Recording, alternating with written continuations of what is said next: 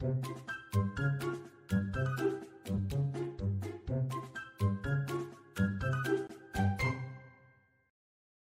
知道我们现在除了 Podcast 还有 YouTube 频道吗？订阅我们的 YouTube 频道，我们不定时会更新最新的资讯哦。Hello，大家好，欢迎收听给个说法，我是德意法律事务所的林小编。今天我们想要来跟大家聊的话题呢，跟借名登记有点关系。那在我们开始之前，先让我来介绍一下今天的来宾，尤律师。大家好，呃，我是尤宏成律师。是，那之前其实我们也有找过尤律师，刚好好像也是聊过借名登记的相关案例。但今天我们再重新的带听众朋友认识一下什么是借名登记，可以请尤律师帮我稍微白话的说明，到底什么是借名登记？呃，其实有在关注我们频道的听众，应该都有听过，就是有关借名登记。那我换一个说法来说好了，就是。呃，建民登记它是一个民事的委任关系，嗯，那也不是一个民法上有名的契约，或者说它比较接近于委任，其实是由于我们的习惯，然后长期形成的一个，我们特别把它称为建民建民登记的这样一个法律关系。那呃，实务上其实多多是沿用民事的委任关系，也就是说。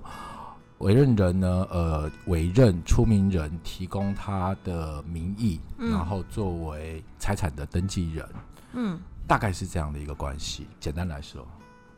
所以听起来就是我可以把我的名字借给别人使用，这样他就算是借名登记。比如说他去买房子也好，或是买什么，虽然名字上面好像是挂在是挂我的名字，但其实实际拥有的是他。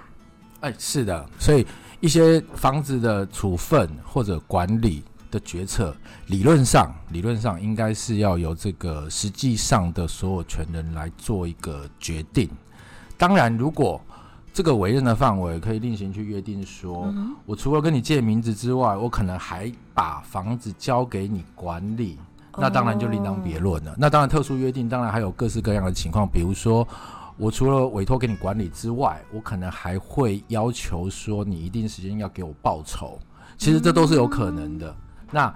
嗯，在我们常遇到的关系里面，其实各式各样的建民登记关系，或者甚至就是呃，不管是有无报酬，或者是例如说，也许我们可以约定说，除了说你管理这个房子之外，那相关的支出成本也都是要由你这边来负担，或者从。你可以管理所收取的报酬里面去把它给扣掉之后，我们再来结算，其实都是都是有可能会遇到的。所以其实借名登记，如果双方有签订契约或是有约定好，照理来说应该就是没有什么大问题。可是通常会出现争议的话，应该是在像是遗产吧，这种好像是案件比较容易会出现像是借名登记的状争议状况。呃，因为。通常你会呃出借名义给别人，或者是你会跟别人借名义来登记为不动产的所有权人。通常这两个人都一定具有一定的信任关系。嗯，那我们比较常遇到的是，如果有一定的信任关系，当然我们就不一定会要打书面上的契约。那在这样的情况之下呢，可想而知，就是在如果说呃有一方过世了之后，那么又没打契约的前提之下，那。继承人对于你呃，可能一方片面支持说他们是借名登记关系，可能就不太会去完全信任。嗯，通常这个时候纠纷就会出现了啊。实际上，我们案例上常常会遇到的案例，也都是借名登记在碰上，可能其中有一一方已经过世了，那么纠纷就有可能会出现了。所以，像尤律师刚刚说的，其实大部分听起来。可能因为没有书面嘛，没有文字嘛，甚至是口述的这状况，其实很多都是发生在亲属间的关系。其实也不一定是在亲属，有可能是好朋友之间，或者是说，甚至像我刚刚提到的，如果特殊有约定说有报酬的这个这个时候，有可能是呃你委托一个专业人士，然后去做管理，其实都算常见。当然，如果说是亲属之间的话，就很有可能更。不会去，比如说约定报酬，或者甚至报酬给的并不固定。从一些呃证据或者是蛛丝马迹上面，其实看不出有一个很明确的借名关系。当然，就更可能是呃会有纠纷，或者说在一方死去之后，可能没有办法去证明这个借名关系所导致的纠纷。再者啊，其实涉及到亲属，还有一个比较大的难题是，借名这个事情啊，有可能也会被主张为赠与。比如说，呃，今天如果客观上的事实是说，一个呃一对父母他买他出资买了一个房子，可能把它登记成小孩名下，这个时候你要说是借名登记呢，还是说父母把呃买了房子赠与给小孩呢？至少在客观上面没有其他的证据的话，恐怕这两个说法都是可以被支持，或者说都是有人会想说有可能有这个这样的可能性。所以，借名登记在亲属之间更难以被证明的是，到底他是不是借名登记也好，或者甚至他更可能是赠与，都有可能会被法院这边来，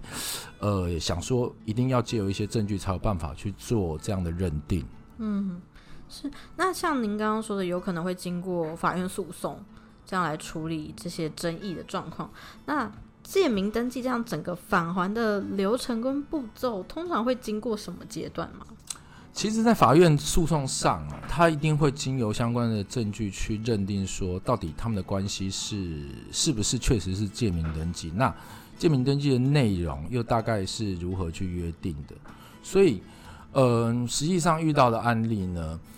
或者说呃要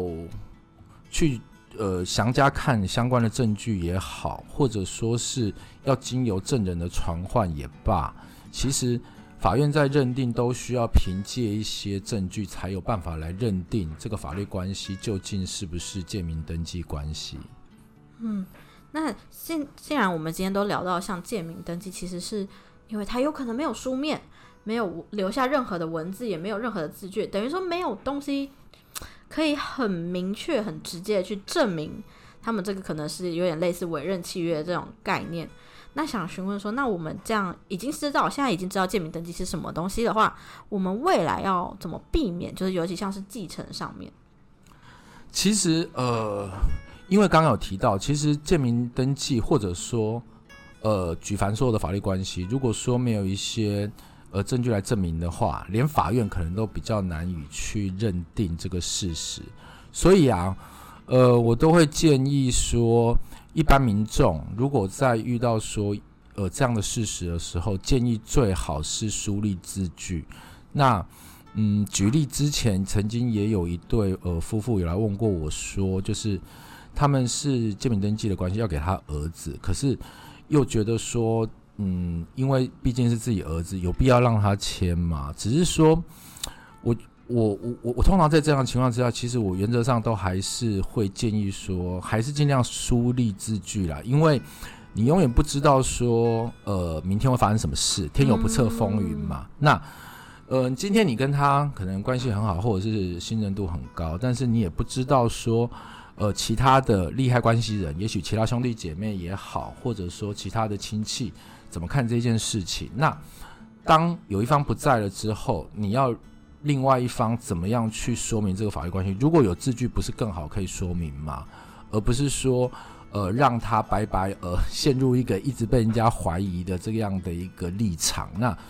嗯，我是觉得。毕竟啊，现在其实法律的相关素养，其实大家都已经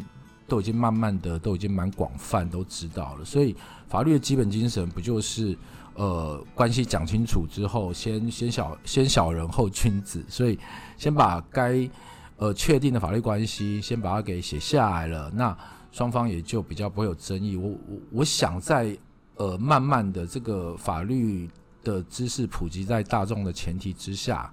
这些观念也许都是为了避免未来会有一些争议的好方法啦。那提供给所有的民众做参考。嗯，所以其实有的时候大家都会说谈钱伤感情，但是真的有时候这是一个保护双方的一个最妥适的一个方式。其实不用把它想太多，你有一个很明确的书面文字的一些。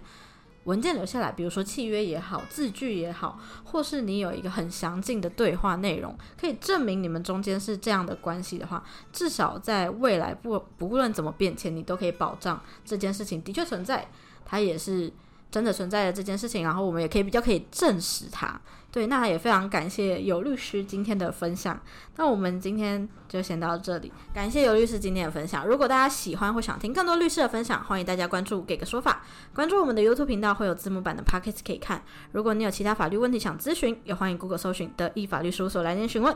每周四晚上七点半不定时在 YouTube 频道会有专业讲解系列或字幕版的 p o c k e t 可以看。每周五晚上九点半在 p o c k e t 平台与你们再次相会。我是林小编，谢谢大家，我是尤律师，谢谢您收听“给个说法”，我们下次再见，拜拜，